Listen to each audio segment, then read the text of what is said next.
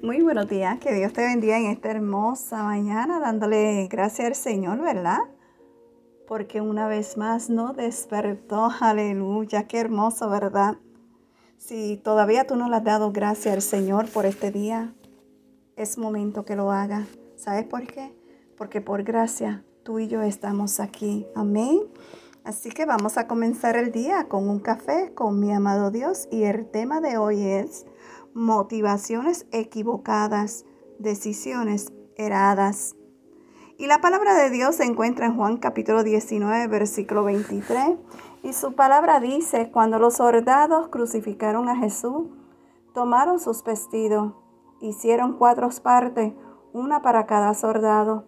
Tomaron también su túnica, la cual era sin costura, de un solo tejido, de arriba abajo.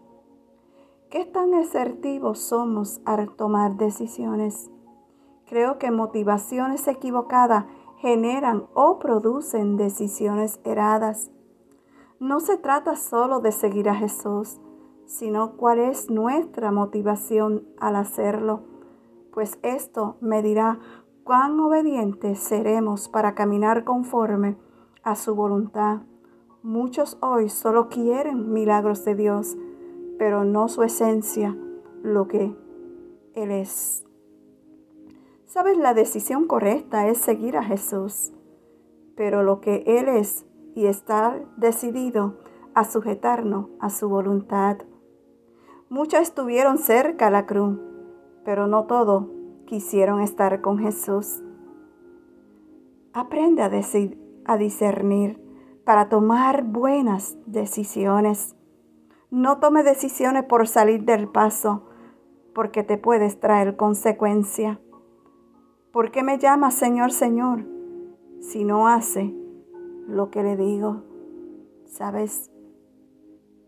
Eso es muy cierto. Los domingos en la iglesia glorificamos el nombre de Jesús. Alabamos, cantamos, saltamos, danzamos. Pero no queremos seguir a Jesús. Solamente ese ratito de gozo queremos. Pero seguirlo, porque no quieren compromiso. ¿Sabes? Quiero decirle que muchos están cerca de la cruz, pero no de Jesús. Debemos estar cada día más y más cerca de Jesús. Seguirlo. Obedecerlo en todo tiempo. Mi gente hermosa. Dios está a la puerta. Está bien cerca. Muchos piensan que no, pero esta servidora que te habla en esta mañana te dice que sí, que está muy cerca. Mira alrededor todo lo que está aconteciendo. La palabra de Dios se está cumpliendo. Así que en esta mañana reflexiona y sigue a Jesús. Que Dios te bendiga, que Dios te guarde y que te goce de este hermoso día, el cual Dios te ha permitido ver otra vez. Shalom.